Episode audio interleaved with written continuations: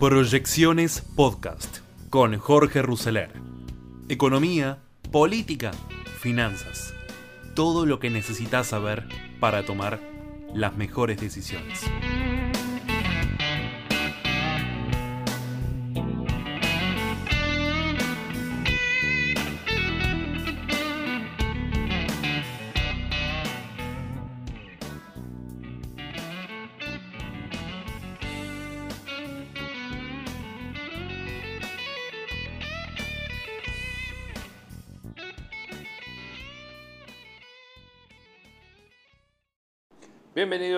Nuevo capítulo de proyecciones. Hay múltiples formas de proyectar valores. Aquí combinamos información del Banco Central con deuda del Tesoro. ¿Qué estamos buscando? El valor del dólar. ¿Cómo va a recibir la economía el próximo gobierno? El próximo gobierno tendrá tres problemas para comenzar. Déficit fiscal elevado, atrasos cambiarios varios y alta deuda en especial en pesos. Comencemos con el déficit. El déficit fiscal hoy es de 4,2% del PBI. Como vemos en un escenario de contracción del PBI, es probable que este déficit crezca a niveles de 5 puntos, 5 puntos, 5 puntos y medio, a lo que hay que sumarle el cuasi fiscal, que hoy está en 4 puntos del PBI como mínimo y podría crecer a 5, lo que implica que el déficit real sería 11 puntos del producto. Tenemos atraso cambiario y atraso de tarifas de energía, dólar oficial atrasado como mínimo 30% y tarifa 50%. Si actualizás ambos por inflación sería muy importante y veremos qué hace el próximo gobierno si toma un camino de gradualismo o un camino de shock. ¿Cómo viene la deuda? La deuda está expresado en un concepto de deuda en pesos en 11 billones de pesos, la deuda en pesos ajustada por ser 12 billones de pesos, el total de la deuda ajustada por, P, por tasa y por ser da 23.2 billones de pesos. ¿Cuánto es la base monetaria y el endeudamiento del Banco Central?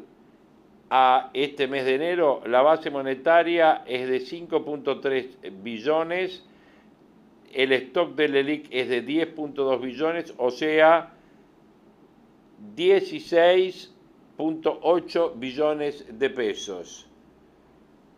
La suma de base monetaria más las LELIC y la deuda en pesos suma la friolera de 40 billones de pesos, que si comparás esa cifra con las reservas al 31 de enero, que son 41 mil millones, el dólar de equilibrio te sube a 968,15. ¿Escucharon?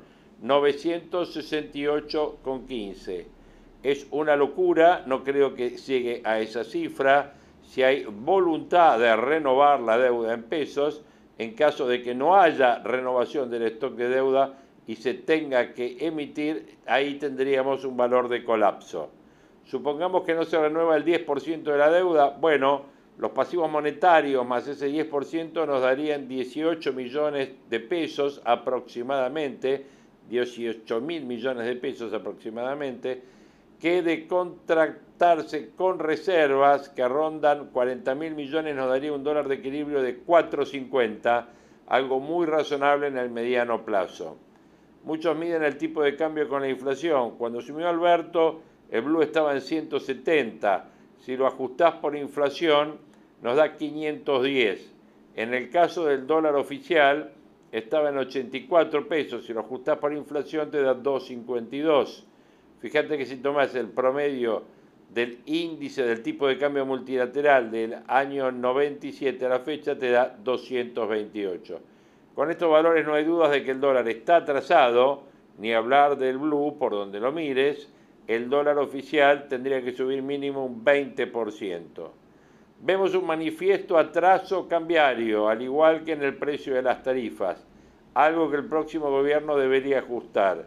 El mercado se preocupa por el pasivo del Banco Central y las deudas de la tesorería crecen a un ritmo mucho mayor. Dentro de la deuda de la tesorería hay menos renovaciones de deuda en pesos ajustada por ser y más a tasa fija y corto plazo.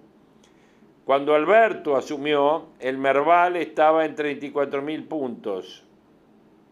A enero del 2023 estaba en 253 mil puntos.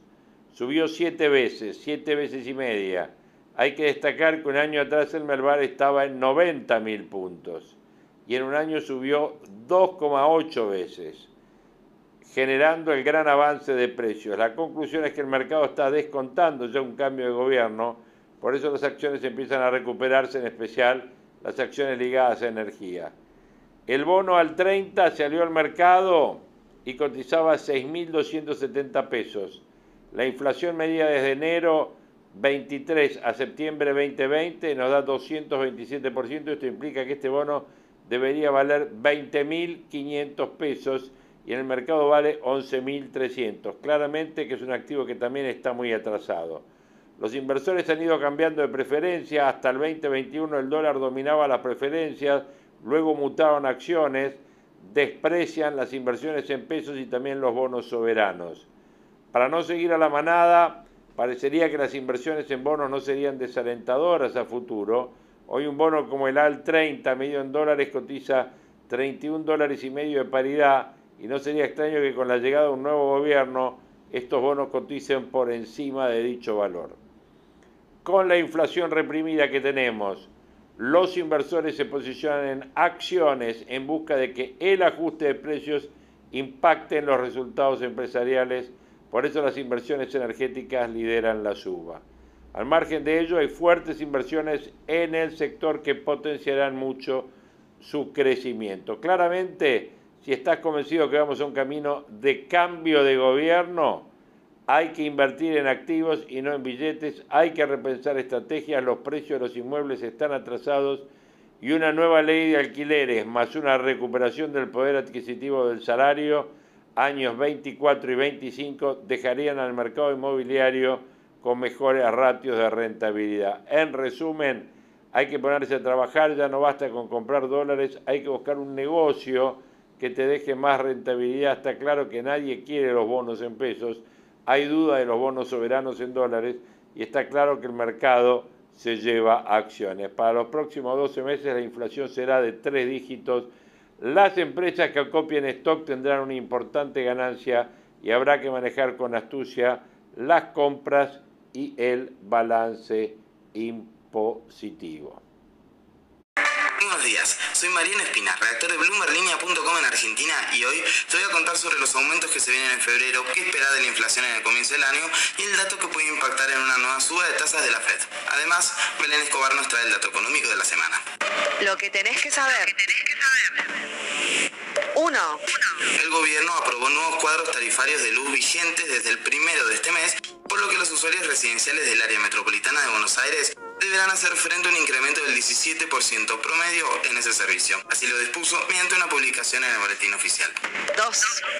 Los precios parecen haberse recalentado en enero en Argentina. En las últimas horas se conocieron distintas mediciones que hacen suponer que la inflación lejos está de ofrecer una tregua. El índice de precios al consumidor de la ciudad de Buenos Aires de enero alcanzó el 7,3%. También la consultora Colatinas dio a conocer su índice para Gran Buenos Aires, que arrojó una suba de precios del 6,4%. 3.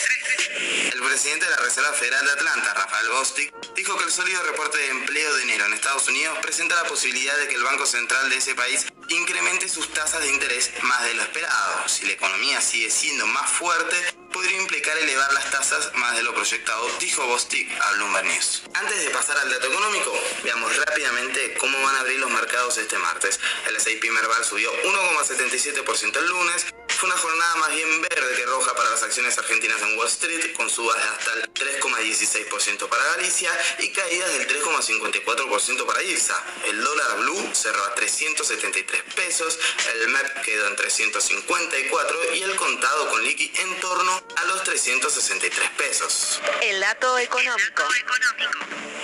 Y ahora, Belén Escobar, contanos por favor cuál es el dato económico de esta semana. Y esta semana tenemos que hablar de jubilaciones, porque falta muy poco para que el gobierno comunique de cuánto va a ser el incremento que va a regir a partir de marzo. Recordemos que la gestión de Alberto Fernández decidió aplicar cambios en la fórmula de actualización que se compone por la evolución salarial y la recaudación tributaria. Pero como esa fórmula viene quedando detrás de la inflación, tuvo que pagar una serie de bonos para lidiar con la pérdida de poder adquisitivo. Luego de la suba de diciembre, la jubilación mínima quedó en 60.124 pesos con el último bono incluido. La pregunta es qué va a pasar con la próxima actualización, porque de no pagar un nuevo bono, es decir, si se aplicara solamente el incremento que corresponde a la fórmula, los jubilados terminarían cobrando menos que en los meses anteriores. Por eso, economistas del sector privado dan por hecho que además de anunciar el nuevo aumento, el gobierno va a extender ese plus ante una inflación que se mantiene en niveles muy elevados. Entonces, ¿cuánto se espera que suban las jubilaciones a partir de marzo? A través del dato económico de la semana, te cuento que las consultoras estiman que se ubicará en torno al 17% e incluso podría superar ese número, lo cual va a depender del índice de salarios que va a difundir el INDEC este viernes. La frase del día. Antes de irnos, escuchemos lo que dijo el lunes el presidente Alberto Fernández en una entrevista radial. No voy a dedicar un segundo a la interna. Sé con quién puedo gobernar y con quién no. Y gobierno con los que puedo gobernar. Dijo el presidente a Radio Urbana en referencia a su fría relación con el ministro de Interior, Guado de Pedro. Esto fue un nuevo capítulo de la Estrategia del Día. Yo soy Mariano Espina, redactor de Bloomberg Línea y me podés seguir en Twitter en arroba espinamariano. No se olviden de darle clic al botón para seguir este podcast y a la campanita para que se enteren al instante que salga cada capítulo de lunes a viernes. Espero que tengas una gran jornada productiva.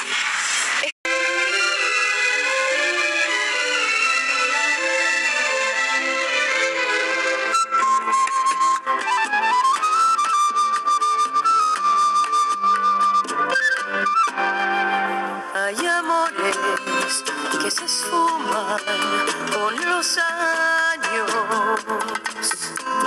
Hay amores que su llama sigue viva.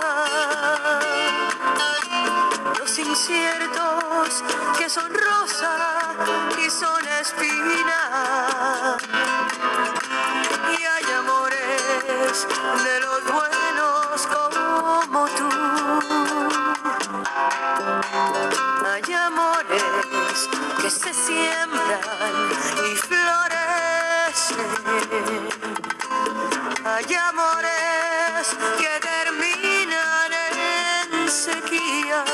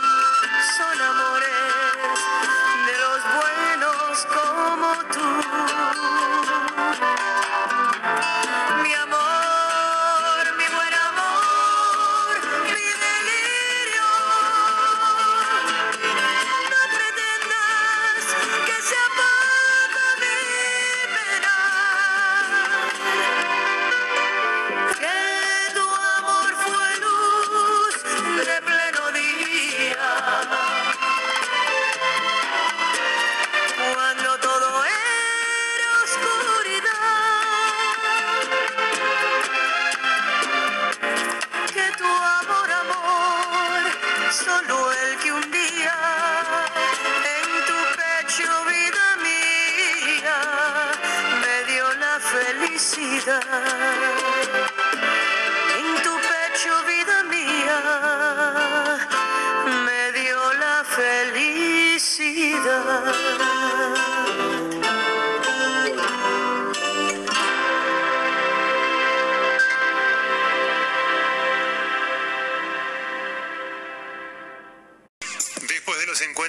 Trascendieron con Horacio Rodríguez Larreta y Patricia Bullrich, el expresidente Mauricio Macri siguió con las reuniones. La semana pasada recibió en Cumelén a Pichetto y un grupo de peronistas pro, que les dijo sobre su candidatura. Soy Fernando Bolán y esto es Economía al Día, el podcast de El Cronista, el medio líder en economía, finanzas y negocios de la Argentina. Seguinos en nuestro canal de Spotify y escuchanos todas las mañanas. La casa de Mauricio Macri en el country Cumelén continúa siendo un activo espacio para la rosca política. El miércoles pasado fue el turno de Miguel Ángel Pichetto, Ramón Puerta y Juan Carlos Romero, líderes del Encuentro Republicano Federal, la cuarta pata peronista de Juntos por el Cambio. Por cierto, no es que no haya en el PRO dirigentes que vienen del peronismo. De hecho, originalmente lo fueron Patricia Bullrich y Horacio Rodríguez Larreta, también Cristian Ritondo, Diego Santilli y otros menos conocidos como Sebastián García de Luca, actual armador territorial de Bullrich, y Martín Yesa, intendente de Pinamar, por nombrar solo algunos. Hasta se podría decir que María Eugenia Vidal también tuvo comienzos peronistas, por lo menos su ex marido Ramiro Tagliaferro, al igual que la ministra de Educación porteña, Soledad Acuña, esposa de Diego Kravitz.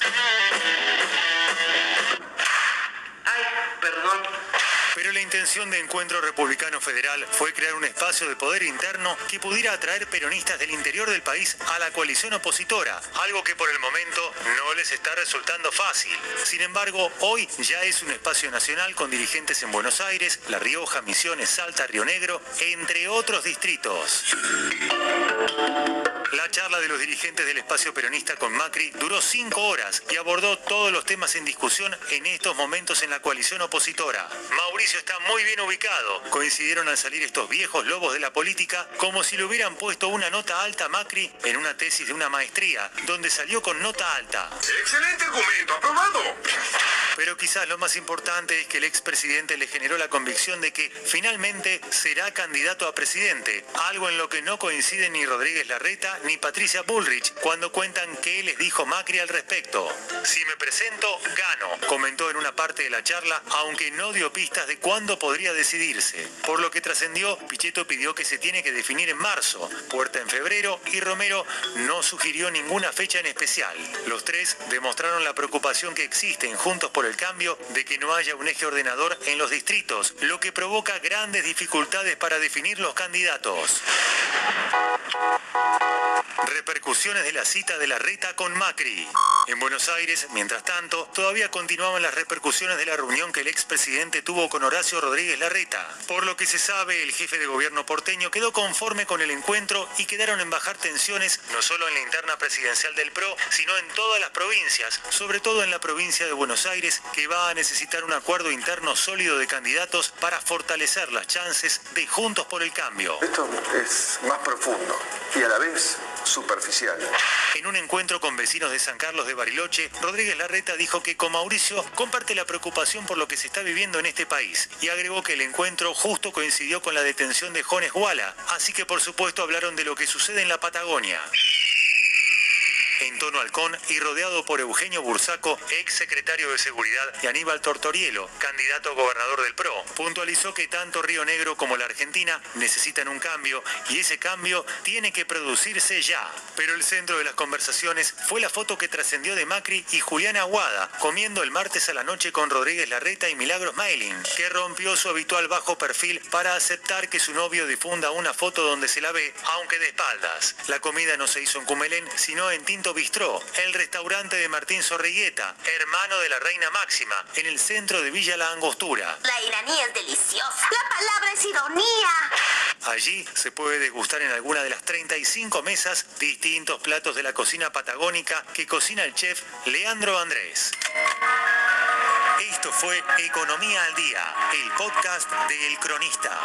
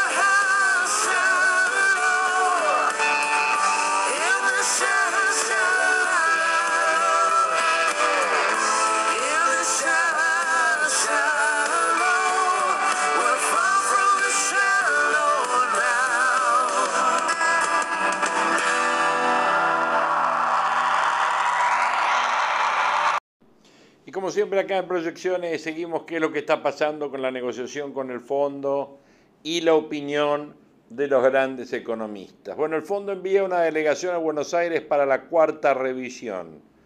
Van a analizar el cumplimiento de las metas del último tramo del 2022 y de ese test va a depender el envío de 5.400 millones de dólares. También van a discutir el nivel de reservas de este año. Las discusiones sobre la cuarta revisión ya comenzaron y esta semana viaja a Buenos Aires una delegación del fondo para avanzar en las conversaciones sobre el nuevo desembolso de los 5.400 millones.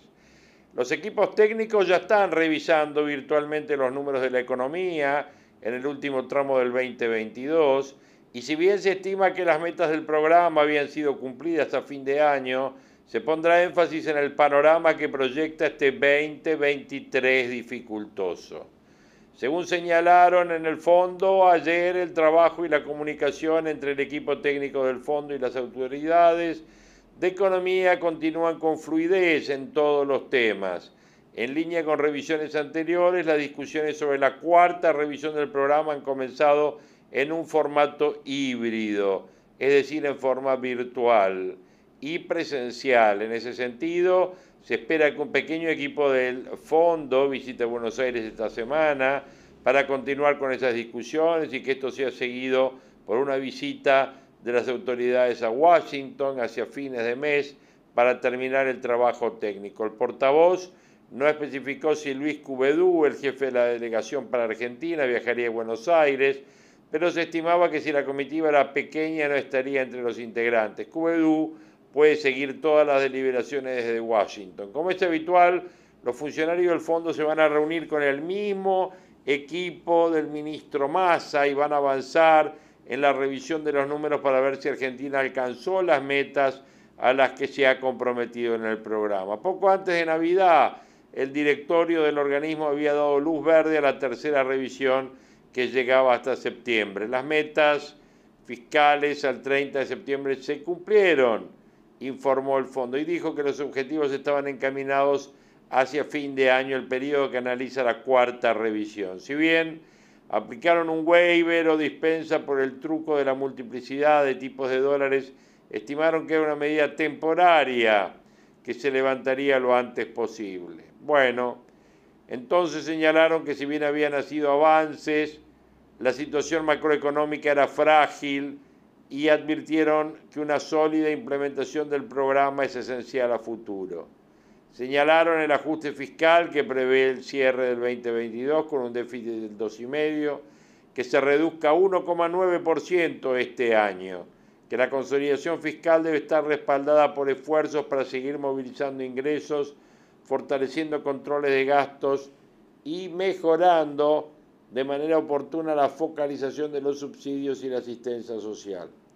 Respecto de las reservas, el programa establece que debería haber acumulado de 5 mil millones a fin del 2022 a 9.800 millones en las arcas. Si bien se estima que cerrarán bien los números de diciembre, las metas para este año son más complicadas por la sequía que complicó el ingreso para la cosecha y por el programa de rescate de deuda que anunció el ministro Massa y que también puso en alerta al fondo. El subdirector para el hemisferio occidental, Nigel Chock, lo advirtió en un reportaje a Reuters cuando dijo que esperaba que esa decisión no pusiera en riesgo la acumulación de reservas. Chock dijo que el fondo ha estado trabajando con las autoridades argentinas sobre este plan con la recompra de deuda primero sobre la escala de la operación, cómo está siendo operado y luego cómo se ajusta el programa. Además, el funcionario detalló que ahora se van a revisar los números de 2022, pero obviamente tiene un elemento de visión a futuro y queremos tener alguna tranquilidad de que la meta de reservas también se cumplirá. Siguiendo, como dijimos acá, siempre en las proyecciones escuchamos a los economistas y a los participantes de la política que vale la pena escuchar. Y hoy tenemos a Luis Seco. Van a estar escuchando un reportaje de Jorge Fontevecchia a Luis Seco, por lo menos la parte más importante, complementando este capítulo de proyecciones de hoy.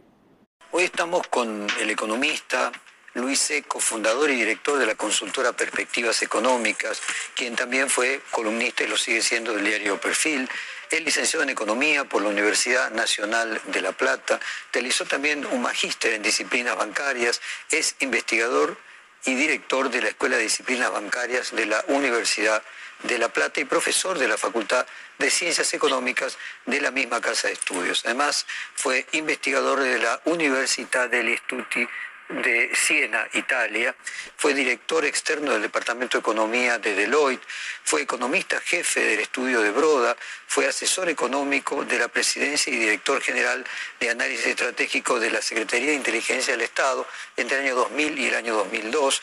En el 2015 fue designado jefe de gabinete de asesores de la presidencia del Banco de la Nación Argentina hasta marzo de 2017. Desde el año 2002 él dirige la consultora Perspectivas Económicas, brindando asesoría a las más importantes compañías y organismos nacionales del país y del exterior. Y a fines del año pasado anunció que se sumaba al equipo económico de Horacio Rodríguez Ladeta, el precandidato hoy con más posibilidades de triunfar en las próximas elecciones según las encuestas. Luis, hazle un balance de los primeros seis meses de Sergio Massa en el Ministerio de Economía. Bueno, yo creo que vino con un objetivo bastante concreto, que era el de frenar la corrida en la que estábamos, eh, corrida cambiaria, corrida contra la deuda, eh, una crisis de expectativas y una aceleración inflacionaria bastante notable. Y ese trató de hacerlo, o intenta, sigue tratando de hacerlo, manejando, digamos, algunas cuestiones que hacen no tanto al fondo de, la, de los problemas macro de Argentina, sino más bien a sus manifestaciones más inmediatas. Recordemos que hizo ya dos canjes de deuda de la deuda pública en pesos, dos episodios o dos periodos de un dólar especial para las liquidaciones de soja. Y eh, entonces, ah, digamos, compró el tiempo que quería comprar y ahora es como que estamos en una etapa en la cual tiene que sacar este, o instrumentar nuevas medidas que le permitan comprar un poco más de tiempo durante el 2023. Eh, me parece que la gestión hasta acá, en términos del cual era su cometido, la ha cumplido, pero a costa de seguir, digamos, eh, sin atacar los desequilibrios que se van incrementando, por lo tanto, y en algunos casos comprometiendo un poco la gestión del próximo gobierno. Eh, ¿Superó las expectativas que vos tenías hace seis meses? ¿Igual? ¿Está por debajo? Yo pensé que, que iba a venir con una agenda un poco más ambiciosa. ¿no? Eh, digamos, él venía a resolver también una crisis, si querés, política, ¿no? esta vieja idea de, que buena parte de la clase política argentina y del mismo gobierno este, de alguna manera compra o sostiene que eh, si arreglás la política, arreglás la economía. La mayoría de los economistas pensamos distinto, creemos que esta es una, una crisis, es una crisis económica con consecuencias políticas, por lo tanto hay que resolver la economía. Y tal vez Massa estaba en una situación un poco más intermedia, donde claramente iba a trabajar sobre la política, que es lo que él conoce. Eh, pero pensábamos que incluso el del- en la convocatoria de, Rubinstein, de, Gabriel Rubinstein a la- al- como viceministro, iba a aportar algo más en materia de, calidad de políticas públicas.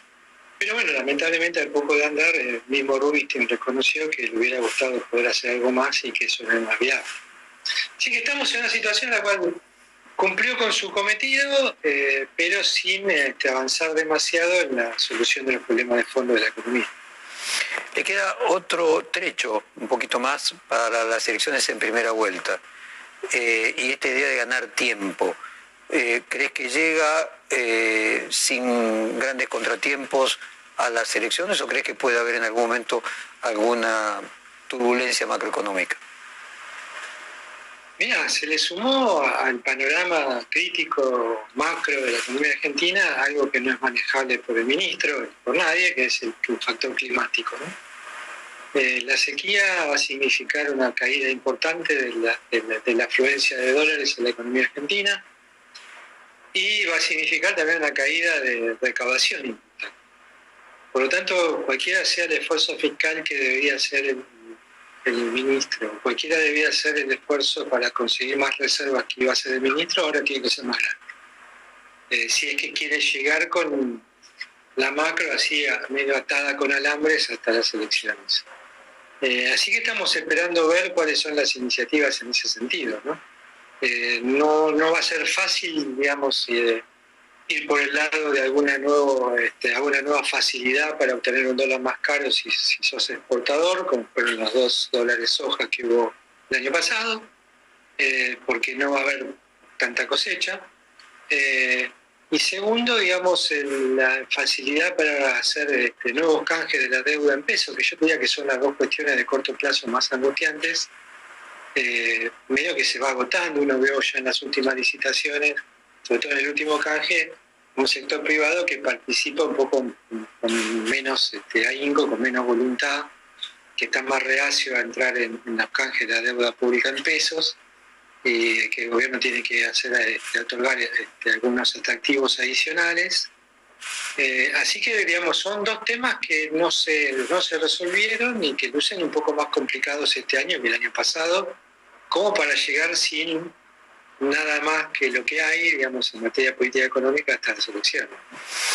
Después de un mes en el que la inflación estuvo por debajo de 5 y tuvo un 4 delante, subió medio punto al siguiente y promete algo parecido un poquito más eh, en, en enero.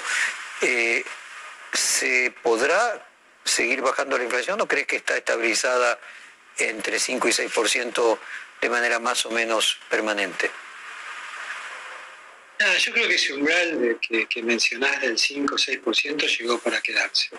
Eh, acá hay un tema que, por ahí viste, es redundante ya a esta altura, pero eh, cuando incluso el presidente habló de las expectativas de inflación, habló de inflación autoconstruida, en realidad creo que estaba refiriéndose más a la idea de expectativas autocumplidas.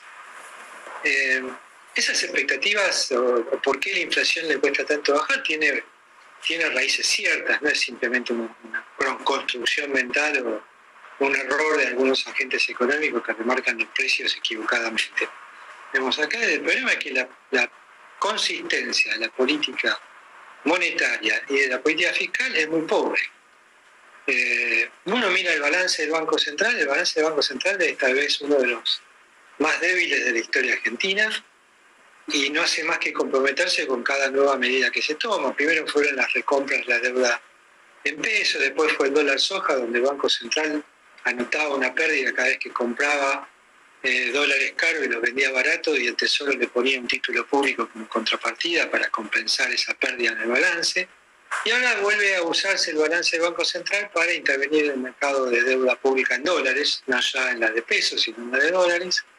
Y todo eso deteriora el balance. Y los argentinos sabemos que cuando el balance del Banco Central está muy empiojado, vos fíjate que hoy el Banco Central de Argentina es de los pocos bancos centrales del mundo que aparte de emitir moneda, emite títulos, emite las famosas LELIC.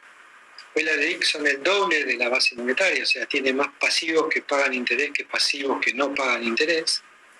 Eh, y, esa- y esas situaciones en la historia argentina terminaron mal. El recuerdo más fresco y que se repite más en- de parte de muchos de mis colegas es el, recuerdo de lo que pasó en la hiperinflación de fines de los 80, donde el balance del Banco Central tenía una situación similar, tenía el doble de pasivos que pagan interés respecto a los pasivos que no pagan interés y del lado del activo prácticamente no tenía reservas y solo tenía deuda pública. Entonces me parece que ahí está el- el por qué, digamos, eh, cuesta tanto bajar la inflación. ¿Por qué? Porque no hay nada, no hay ninguna señal que mejore la balanza del Banco Central y como te decía antes, todo lo contrario. Hay, medidas que tienden a empeorarlo más.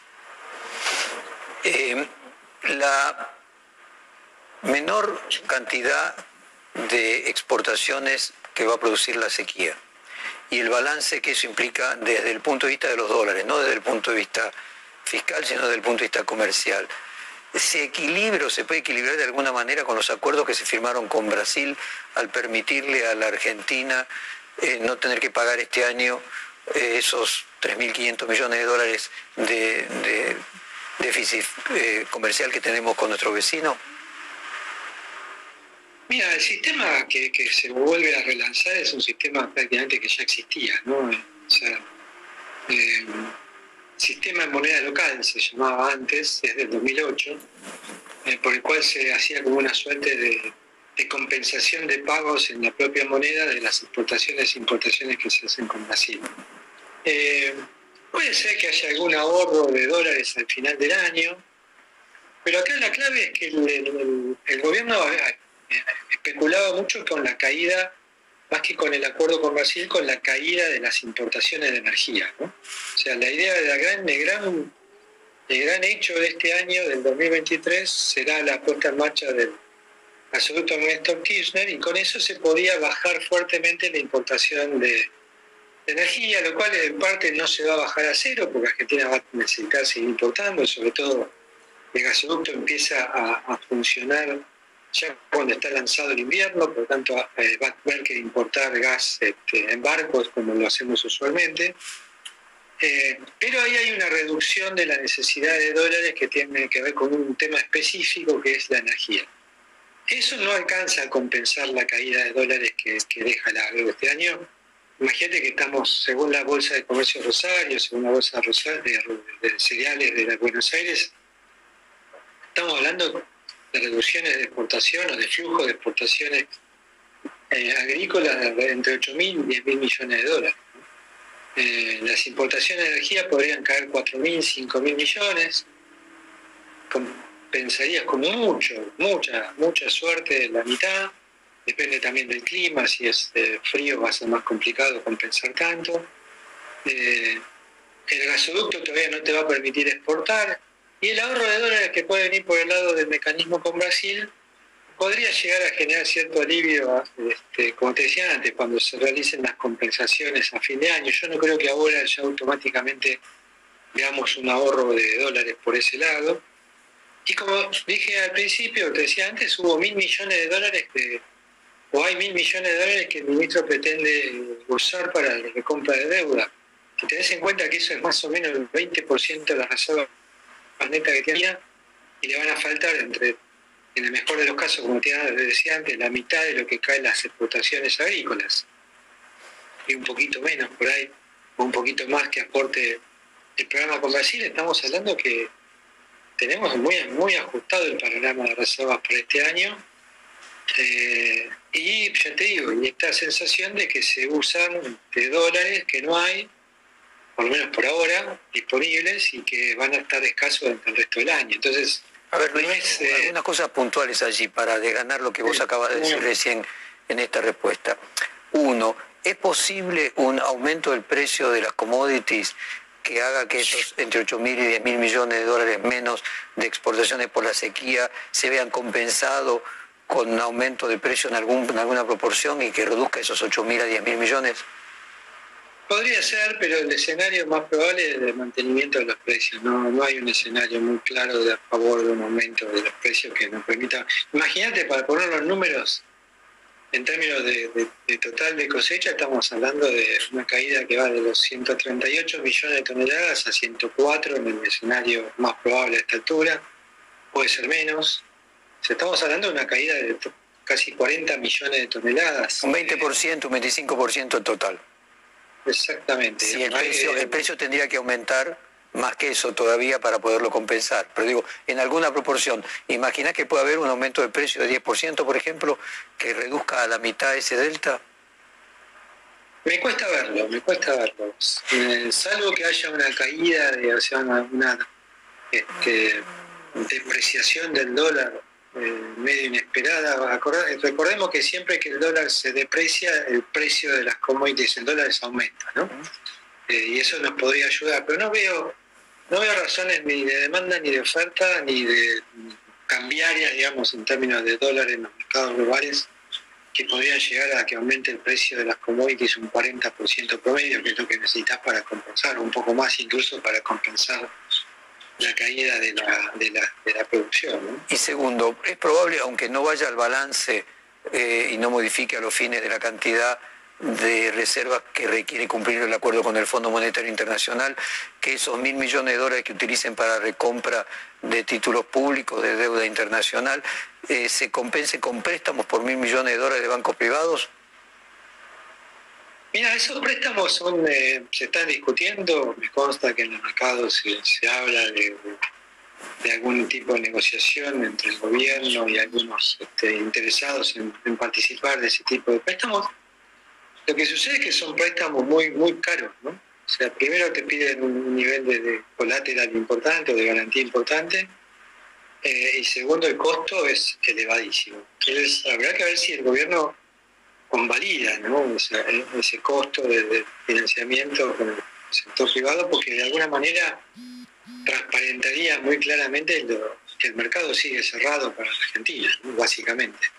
Entonces, eh, me parece que yo no apostaría tanto a, a esa facilidad. Eh, Yo creo que el ministro, cuando dijo que su objetivo era bajar el costo del endeudamiento, bajar el riesgo país para la Argentina, tal vez hizo explícito algo que suena bien, pero su objetivo más importante era el objetivo implícito de tener algo de poder de fuego para intervenir en el mercado cambiario. ¿no? Básicamente compra hoy los, dos, los títulos en dólares para después venderlos contra pesos y tratar de, de mantener controlado bajo cierto control el, el mercado no oficial de cambiario, ¿no? el contado con liquidación y el dólar net. Pero digamos, no- no, es un objetivo medio, ¿cómo te podría decir?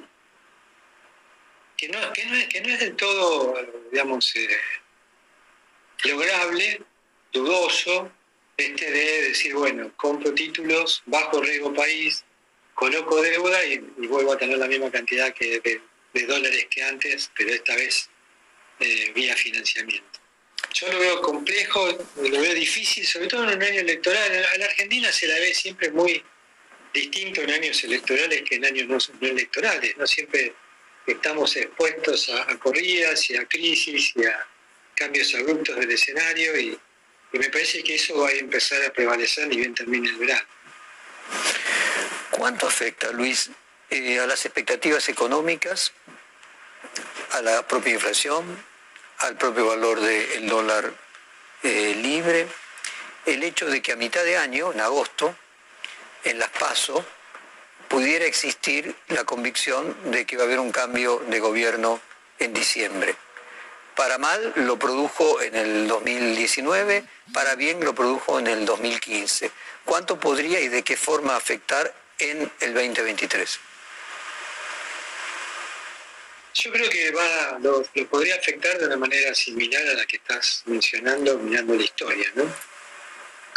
aunque tal vez me, me cuestiono un poco más la posibilidad de que haya un, una- un escenario tal vez tan eh, optimista como el que hubo en 2015. ¿no? Eh, yo creo que hoy al mercado le cuesta mucho más pensar que lo que viene por delante, si se trata de la oposición, como sucedió en 2015, eh, pueda ser este, muy distinto de lo que fue el, el gobierno de 2000, a partir del 2000, no, el periodo 2015-2019 con, con Mauricio Macri. Es como que ahora, digamos, antes estaba creada la expectativa de decir, bueno, viene algo distinto, va a ser mejor necesariamente, la Argentina cambia. Hoy va a haber que dar señales muy concretas, digamos, ver para creer, ¿no? O sea, para que eh, ese cambio de expectativa sea tan fuerte, tal vez haya que esperar un poco más y que no baste con que el escenario empiece a definirse desde el punto de vista electoral en favor de la oposición. Aquí Me parece que... Perdón, sí. Te escucho, te escucho. No, pero probablemente ayuda, ¿no? Eh, a que haya un cambio que, que uno diga, bueno, pues, lo que viene va a ser mejor. Incluso supongamos ese escenario que muchos hipotizan de que, de que hay eh, un, un candidato razonable del lado del oficialismo, que podría ser el ministro Massa o alguien similar, pero hoy luce como probable Massa. Eh, yo creo que en, en todos los casos, en cualquier caso, la, hipótesis va- del mercado va a ser, bueno, esperemos y veamos que, cómo se gana, si hay apoyo legislativo para llevar adelante las principales leyes que haya que hacer y eh, cuál es el plan de gobierno. ¿A qué atribuís el aumento de los precios de los activos argentinos? Yo creo que estaban de, estaban de regalo y en parte hay esta, este escenario que uno dice, bueno, lo que viene va a ser mejor. También hay cierta defensa desde el punto de vista de la inflación, ¿no? En general los activos, las acciones son una buena defensa contra la inflación, siempre lo han sido. Eh, y están, están de regalo, ¿no? O sea, estamos en precios que es medio ridículo, sobre todo para lo que son algunas empresas argentinas. Eh, e incluso con los bonos, yo creo que se había creado toda esta expectativa, digamos, decir, bueno, el próximo gobierno va a hacer algo con la deuda, que incluso el mismo gobierno actual un poco alimentaba como para esta lógica de encontrar culpables. Y bueno, los, candidatos a la oposición y, los equipos técnicos han dado señales muy concretas de que no nadie está pensando en ninguna locura con la deuda. Entonces, me parece que hay motivos para que los precios de los activos argentinos mejoren, en un contexto en el cual también vos fíjate que, que hay como una presión en general de protección en el valor de los activos, de hecho el, dólar informal también estuvo ganando terreno en, las últimas semanas, digo, o sea, hay como una, una sensación de que el proceso inflacionario continúa hacia adelante y hay que tratar de guarecer tu- los pesos que sobren eh, de ese fenómeno inflacionario y de cualquier este tipo de, de pérdida que puedes tener sobre tu ¿Y el aumento del precio de activos en dólares, los ADR, las acciones, ya no la inflación No, no, interna, eso- la inflación internacional podría decir? No, y yo creo que se inscribe también en esta lógica de, de- de activos que lucen muy atractivos y que el mercado es con muy poco lo mueve ¿no? Porque hay tan, poco, tan, poco, tan poca actividad en general en términos de demanda genuina de activos que aquel que toma alguna posición enseguida influye.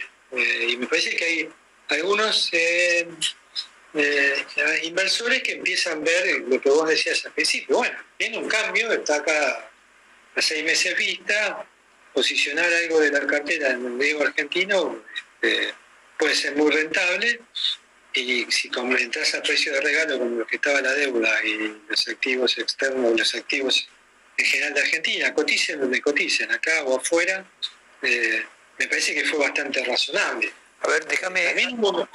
Sí. Déjame hacer otra hipótesis. Eh, que se esté mirando más a largo plazo y que la minería, eh, el gas, van a cambiar eh, la matriz productiva argentina muy sustancialmente en los próximos dos años, sea quien sea gobierno. Eh, es probable, pero digamos, eh, me cuesta me, me- cuesta verlo con ese grado de optimismo. Eh, Porque fíjate que la, la- compra de activos fue medio across the board, no, es- que fue específicamente en algún segmento. Pero Argentina tiene claramente una oportunidad única por delante. Yo te lo digo cuando te, digamos, cuando digo estaban a precios ridículos, estoy pensando en eso. O sea, me parece que, que cualquier activo de, riesgo de Argentina vale mucho más de lo que estaban valiendo. Y me parece que eso es un, es un incentivo enorme para que muchos con más apetito al riesgo entren a, entren a, comprar ese tipo de activos. ¿no? Pero claro, no todo el mundo tiene la misma propensión al riesgo, hay muchos que están haciendo también lo contrario, ¿no? Es decir, bueno, yo siempre digo, cuando, cuando el precio sube es cierto que hay alguien, los que tienen ganas de entrar a comprar determinado activo, tienen más ganas de comprarlo que los que tienen ganas de venderlo. Ahora, por cada compra que hay hay una venta, ¿no? Entonces hay alguien que también se está dependiendo, que está viendo, digamos, que a ese nivel de precios no es lo más conveniente, entonces le sale a los activos de riesgo de Argentina. Eh, entonces alguien entra y alguien sale, no es que lo que está pasando es que todo el mundo está comprando, ¿no? Están comprando y algunos están vendiendo a precio más caro, probablemente reflejando esas oportunidades y ese clima que en algún momento va a cambiar a partir de 2023. Yo diría que todavía es prematuro para que eso sea una tendencia de fondo irrefrenable. Me parece que va a llevar un poco más de tiempo, porque ya te digo, poder aprovechar todas las oportunidades que se le dan en Argentina depende crucialmente también del programa económico que se lleva adelante más adelante. Luis, eh, esta semana que pasó, eh, el ministro de Economía de Brasil, Haddad, cuando se hablaba de la eventual moneda común y no única entre Brasil y Argentina, eh, y se le preguntó sobre la crisis macroeconómica argentina, él dijo, esto es algo de mediano y largo plazo y quizás dentro de dos años Argentina sea un país muy rico. Sea, ¿existe esa expectativa de que la Argentina con eh, vaca muerta produciendo a full, con la minería como otro elemento más sumado al complejo agroexportador, más el litio, pegue un salto cuántico en el próximo periodo presidencial? Sí, yo creo que sí, digamos. eh, hay, un potencial gigantesco si se aplican las políticas económicas correctas para desarrollar muchos sectores de la económica argentina. Obviamente el sector, incluso el sector agroindustrial, tiene todavía potencial no aprovechado, la minería, la energía, eh, algunos sectores industriales. Me parece que está todo dado para que Argentina pueda este, crecer, que se pueda invertir y exportar más. Eh, y eso debería verse pronto. O sea, cuando vos venís de, de- políticas tan malas, y de un subsuelo tan grande en materia de, producción e inversión, la diferencia se puede llegar a ver muy rápido. Entonces yo creo que lo que decía Haddad es un poco eso, decir, bueno, eh, si hacen las cosas bien se puede ver muy rápido la diferencia y la podemos verlo todos los. Eso sería lo mejor, ¿no? No es solo cuestiones, porque a veces hay como cierta escisión entre lo que uno cree que es en la actividad productiva y lo que le pasa a los mercados y lo que pasa con ciertas variables macro y lo que le pasa a la gente, eh, a los argentinos eh, en el día a día. ¿no? Y me parece que hay todo, hay por delante todo un panorama muy alentador y lo que tal vez haya que, que discutir y pensar muy seriamente es cómo hacemos para que esta vez pase, ¿no? Y que no sea simplemente nos quedemos en el, en el terreno de la expectativa o de o esa sensación de que siempre estamos para más y no podemos concretarlo. Luis, y la baja o eventual mayor baja de tasa de interés en Estados Unidos, teniendo en cuenta que se está o se avisora que se puede controlar la inflación, ¿qué consecuencias tendrá para la Argentina? En el corto plazo, muy pocas. En- si se logra evitar la recesión o la recesión global, en, en el corto plazo, evidentemente, eso siempre tiene consecuencias positivas. Vos sabés que hoy el riesgo que habla el mundo es de una recesión a nivel mundial. Eh, por eso también el panorama de alza de tasas está un poco bajo un signo de pregunta. Antes todo el mundo decía, bueno, van a seguir subiendo porque hay que frenar la inflación, y ahora dicen, no la subamos tanto porque podemos caer en recesión. Eh, en mediano plazo, si las tasas de interés se vuelven a acomodar a niveles muy bajos y hacemos los deberes domésticamente, eso puede significar que entremos de vuelta en los flujos globales de capital hacia los países emergentes, tanto de aquellos capitales de riesgo como capitales financieros, Y eso puede ser muy positivo para, para la Argentina y para la región. Nosotros necesitamos que a la región le vaya bien, eh, que a nuestros vecinos le vaya bien, que a Brasil le vaya bien. Es fundamental para la Argentina y obviamente un mundo que ayuda, tal vez no sea por mejores precios de commodity, porque los precios de commodity ya son muy buenos, eh, pero si son a partir de flujos comerciales y flujos de inversiones más altos, y nosotros podemos estar dentro de ese, de nuevo dentro de la pantalla, digamos, donde se deciden los flujos de inversión a nivel mundial, mucho mejor. Primero, ¿qué te llevó a sumarte al equipo económico de Horacio Rodríguez Larreta, Luis? Mira, hace los últimos años, o cada vez que ha habido un proceso así de, de electoral, he estado participando en algún que otro equipo. Eh, siempre me interesó un poco aportar al debate de ideas, lo hago asiduamente como columnista o escribiendo notas o participando así de programas de TV de, y de radio. Pero bueno, hay un equipo de, gente a la cual respeto mucho y con la cual me llevo muy bien, que están trabajando desde hace tiempo y me pareció, después de algunas eh, participaciones, eh, me pareció bueno sumarme con un poco más de intensidad, pensar un poco la Argentina que se viene. Eh, pero no es la primera vez que lo hago, las veces anteriores también este, participé, por ahí nunca tuve un gol demasiado este, destacado. Prefiero hacerlo más como técnico que como técnico y político, político y técnico. Y, bueno, espero que esta vez eh, podamos, se pueda armar algo eh, que le sirva a la mayoría de argentinos. ¿no? Entonces, déjame ir al pasado para ir al futuro. ¿Qué, ¿Qué autocrítica hay que hacer de qué no funcionó del 2015 al 2019 para entrar luego en qué va a ser diferente a partir del próximo eventual próximo gobierno de Juntos por el Cambio?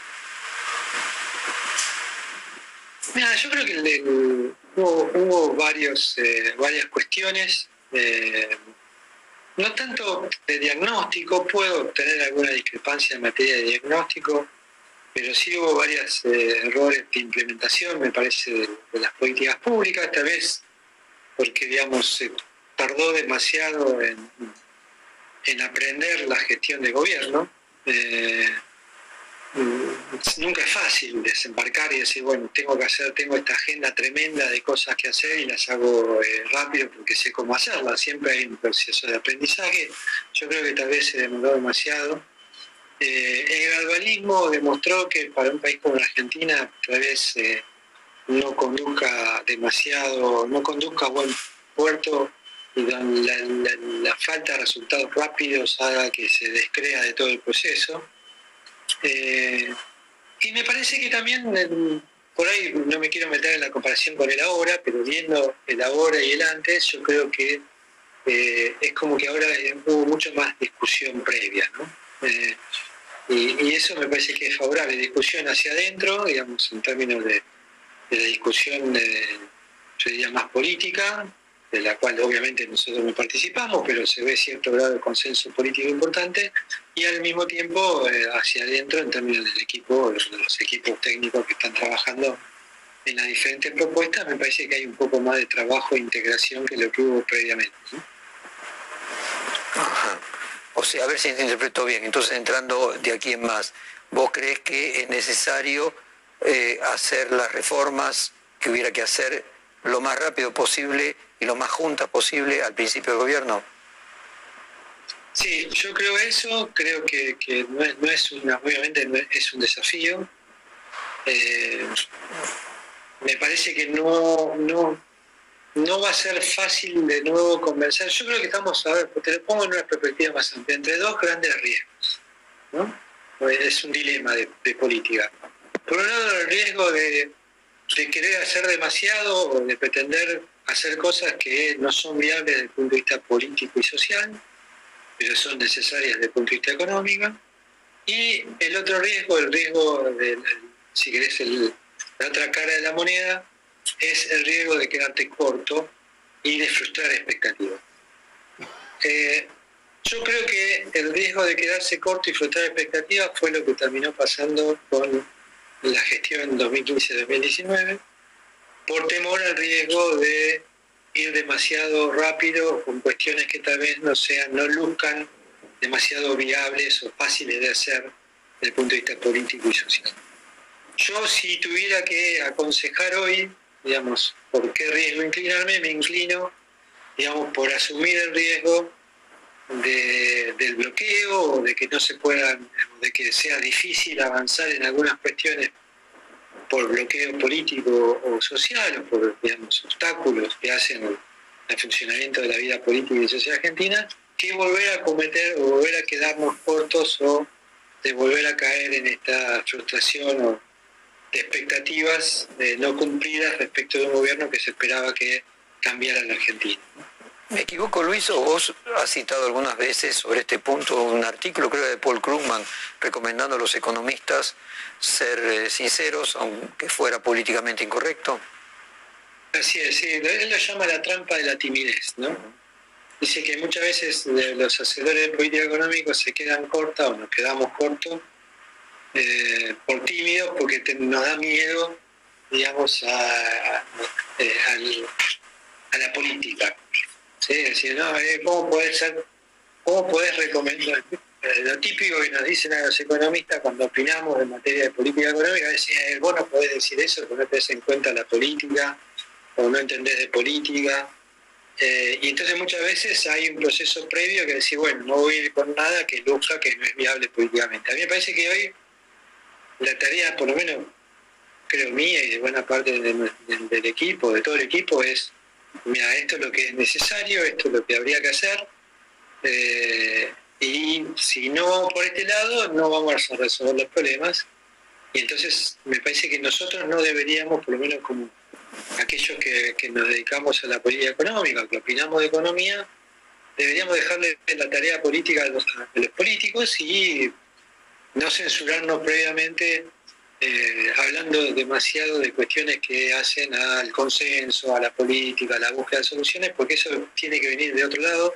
Nosotros tenemos que aportar soluciones y no ser tímidos, ser todo lo audaces que requiere la, el, fracaso argentino, ¿no? Porque esto es obvio que hace mucho, no es solo una gestión, dos gestiones, son muchas gestiones que no han conseguido darle la tecla a la resolución de los problemas que nos llevan a seguir atrasándonos respecto del resto de los países. Vos te referís a dejarle ese trabajo a los políticos. Ahora, eh, parafraseando esa idea de que la guerra es demasiado importante para dejársela a los militares, la economía es demasiado importante para dejarse a los, a los economistas, diría Sergio Massa o Fernando Enrique Cardoso, que le tocó ser ministro de Economía no siendo eh, economista. Ahora, en el caso de un eventual triunfo de Juntos por el Cambio con Horacio Rodríguez Larreta, se da una situación paradójica de que Horacio Rodríguez Larreta se define a sí mismo como economista. Bueno, tiene, tiene el título. ¿no? Sí. Sí, yo no, no sé si es paradójico. Eh, por ahí no creo que no tuvimos nunca un economista presidente. Eh, por lo menos ninguno que ejerciera la economía. Yo, yo sería O el título, muy- siquiera, o el título, porque está esta discusión de si uno es licenciado en filosofía es filósofo, y eh, el título te, hay, hay, hay ta- tareas que no simplemente el título te habilita, sino luego el ejercicio, el ejercicio de la actividad. totalmente- Estamos totalmente de acuerdo con eso. Eh, el título no siempre es habilitante a lo que uno hace.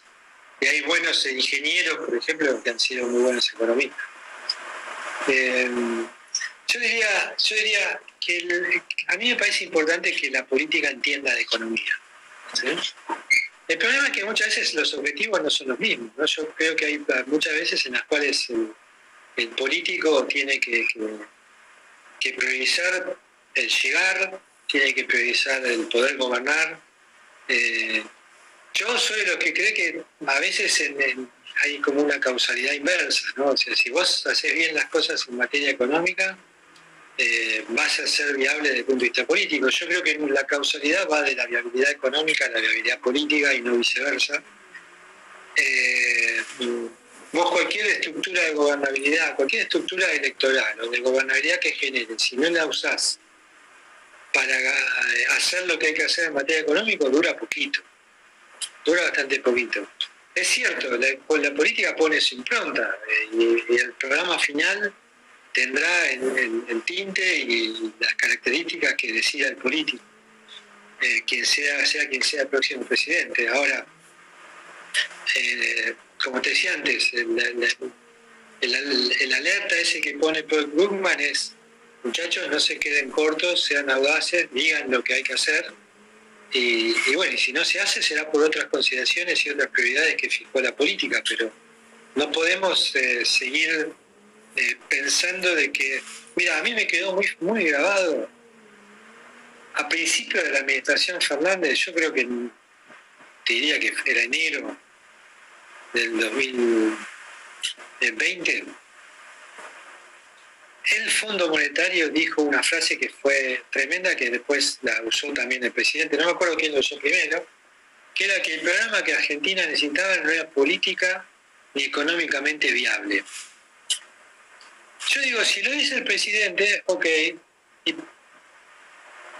me molesta que diga económicamente viable, porque en todo caso uno, el presidente podría decir no es políticamente viable, pero juzgar si es económicamente viable o no es otra cosa. Ahora, que, el fondo haya dicho las dos cosas es terrible, fue terrible, ¿no? porque es como los cuerpos técnicos más... Eh, eh, más grandes del mundo, digamos, que están en el Fondo Monetario, que siguen a todos los países, que tienen economía comparada, que pueden, tienen experiencia, además dicen, no, no, pero en el caso de Argentina lo que hay que hacer no se puede hacer, ni política ni económicamente hablando.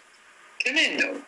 Entonces yo digo, me parece que no podemos caer en esa idea de que hay algo que es económicamente viable. No, hay que, hay que buscarle las medidas, las soluciones y las políticas que sean viables desde el punto de vista económico y habrá que buscarle la vuelta para que sean viables desde el punto de vista político. Pero no me parece que pues, no tengamos que caer con la idea de decir, no, esto no se puede hacer, olvídate, mira, todo problema no resuelto pasa a ser una restricción en materia económica, ¿no? Entonces, cuando uno optimiza, cuando uno hace su proceso de maximización del bienestar, optimiza a nivel de bienestar más rápido. A mí me cuesta mucho pensar de que hay ciertas cosas que no se pueden hacer y que son restricciones. No, esto no se puede, esto no se puede, esto no se puede. Bueno, tenemos que buscar la vuelta para que se pueda, porque de tanto no se puede, no estamos haciendo nada. Ahora, muy interesante lo que marcas. Una cosa es que lo que haya que hacer sea políticamente y socialmente inviable. Ahora, ¿qué quiere decir que es económicamente eh, inviable? Porque ahí encuentro un oxímoron, que lo que hay que hacer para que las cosas vayan bien lograrían lo opuesto. Ahí, me pierdo cuál sería el sentido de económicamente inviable. No, por eso te digo, yo creo que es un, es un sinsentido. Bueno, puede haber matices. Por ejemplo, yo te digo, vamos a hacer un ajuste fiscal de 8 puntos, de 10 puntos del PBI, entonces uno dice, bueno, no, pará, mira, 10 puntos del PBI, ajuste fiscal, tiene consecuencias sobre la actividad económica te lo, eso te lo va eh, a afirmar incluso el menos keynesiano de todos los economistas. pero por lo tanto eso no es lo que hay que hacer. Si es económicamente inviable, no es lo que hay que hacer. Lo, paradójico acá es que lo que hay que hacer es inviable económicamente. Sí, fue, por eso te digo que me quedé, que yo, además creo que en una nota reciente lo volví a recordar, porque es, es como decir, bueno, está, eh, listo. Cuando vayamos, vayamos a lo políticamente y socialmente inviable. Hernán Laculza, que es la cabeza del equipo económico de Horacio Ruiz Larreta, dijo recientemente que los cambios que hay que producir y la intensidad y la velocidad de esos cambios van a depender de que la sociedad los quiera producir. Si la sociedad no los quiere producir, dijo, no habrá ningún líder iluminado que pueda llevarlos adelante. Eh, desde tu propia perspectiva, hacer posible social y políticamente, lo que haya que hacer económicamente, ¿qué requiere? Requiere un triunfo muy grande, requiere la posibilidad de acordar con la oposición, ¿qué sería hacer política y socialmente viable lo económicamente deseable? Mira, yo creo que tanto de punto de vista político como social, lo primero que hay que poner bien en claro es que de ese programa nos beneficiamos todos, y que todos ponemos algo, ¿no? O sea, yo creo que hay que poner muy claro sobre blanco y negro de que en Argentina, desde que viene, eh, los privilegios eh, van a ser contados como de la mano, o sea, que se acabaron los privilegios. Eh, yo creo que hay que sumar apoyo de, de, todas partes, de todos los argentinos, y entender que el programa, digamos, mm, va a terminar con la inflación, que es el principal flagelo que hoy tenemos, que va a ser posible de vuelta crecer y que, que se expanda el empleo, eh, y que de, eso, de ese proceso nos beneficiamos todos, y no solo unos pocos que acceden a los recursos públicos, al gasto público, o que tienen algún privilegio eh, determinado por, por ley. Entonces, si trabajamos seriamente en esas cuestiones, yo creo que se puede hacer política y, política y socialmente viable un programa, y hace falta resultados rápidos. O sea, yo sin resultados rápidos no veo forma de que se pueda eh, generar consenso, no ya a la hora de ganar una elección, sino a la hora de implementar un programa. Entonces, por eso creo que muchas de las políticas que va a haber que implementar tienen que ser implementadas rápidamente y creo mucho en, la idea esta de que no hay una opción entre gradualismo y shock, aunque con vos ya hemos discutido mucho qué significa ese shock, no es simplemente en un día hacer absolutamente todo, pero sí poner sobre la mesa qué implica este programa de estabilización y cuáles son los contenidos que ayudan a hacerlo eh, algo deseable para todos, ¿no? no solo para unos pocos. ¿Ves a la sociedad predispuesta a aceptar esas ideas? Yo creo que hay una demanda social cada vez más fuerte, digamos, en términos de reforma de la economía, de mejora de la situación social. Argentina es un tremendo laboratorio que pone más claro que nunca blanco, blanco sobre negro esta idea de que no hay política social capaz de compensar las malas políticas económicas. Entonces, en Argentina, uno mira todo, todos los días, vemos alguna política, algún atajo que tienda a mejorar la situación de un sector o de algún grupo de personas que son, si querés, los perjudicados por la inflación o por la, por la pobreza, por la falta de crecimiento, la falta de crecimiento del empleo. Y, mientras tanto, mientras vemos todo esto, seguimos viendo más de lo mismo, y cada vez peor, y necesitamos cada vez más políticas que, que tiendan a, curar, digamos, los resultados de las malas políticas económicas en lugar de aplicar buenas políticas económicas que no son ningún invento de nadie, ¿no? Están dando vueltas por ahí, la mayoría de los países las aplican, tiene que haber política monetaria sana, política fiscal sana, y ya con eso empezás a... Y un Estado que que no se te metan absolutamente en, la vida diaria tal como sucede hoy, ¿no? Hoy la lectura del boletín oficial pasa a ser más importante que la lectura de los diarios para la mayoría de los eh, empresarios de la Argentina. Y eso es eh, un, deterioro enorme de la calidad, digamos, regulatoria e institucional de la Argentina. Luis, finalmente, para comparar 2015 eh, con 2023.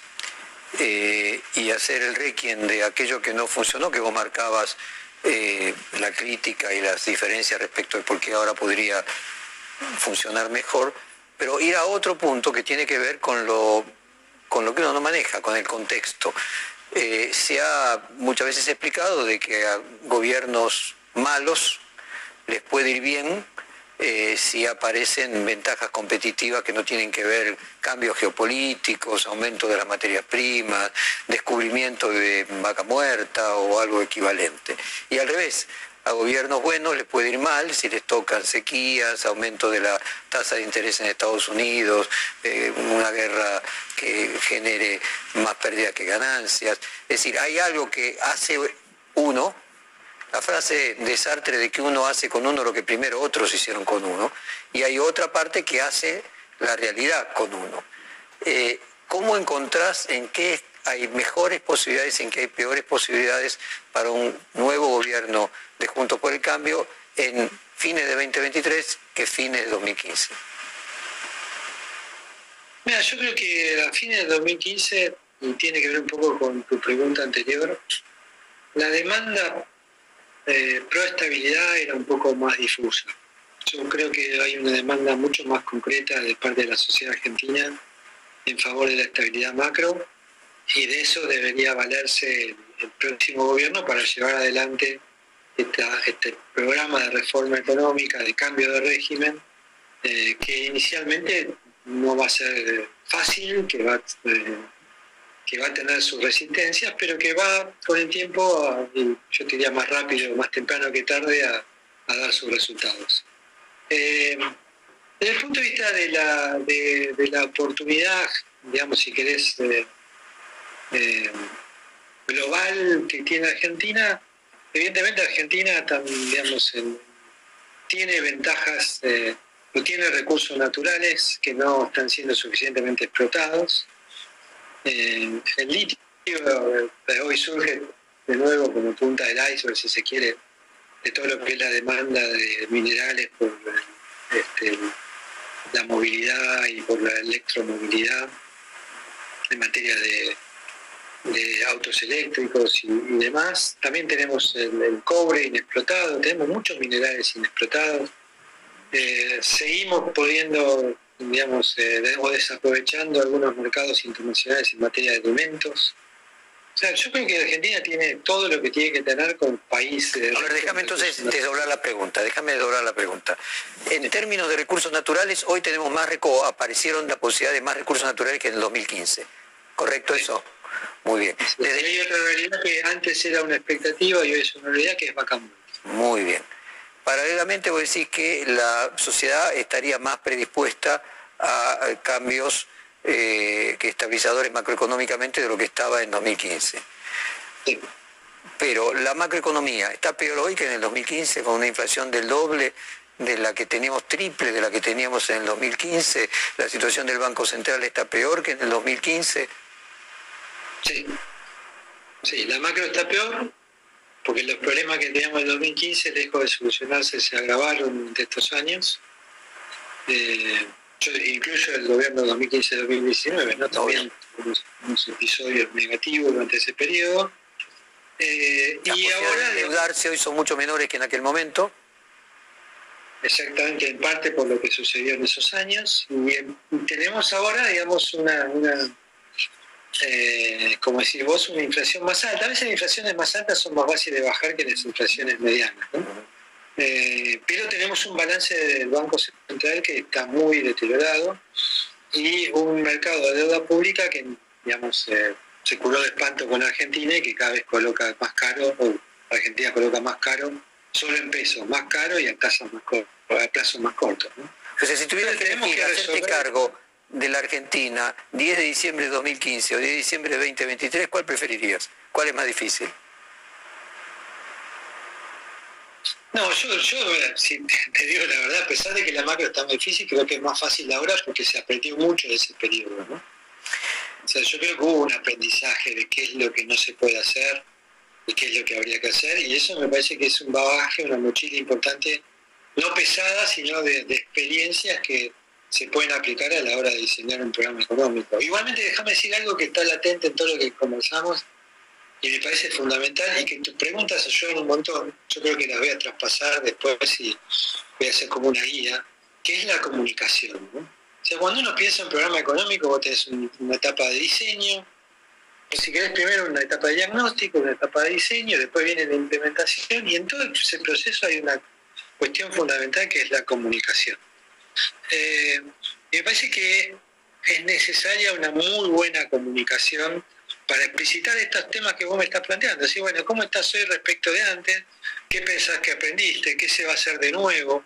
¿Cómo se va a hacer? ¿Crees que es posible? ¿Qué necesitas para que sea posible? Digo, parece que todo eso eh, encuentra eh, o tiene que encontrar respuestas también desde el punto de vista de la comunicación, como para ir preparando el terreno para que después, una vez que se tenga que implementar el programa, ¿no? Eh, no, se, no se encuentren, digamos, tantas dudas o no se generen tantas dudas, y es de esperar que no se generen tantas resistencias también. ¿no?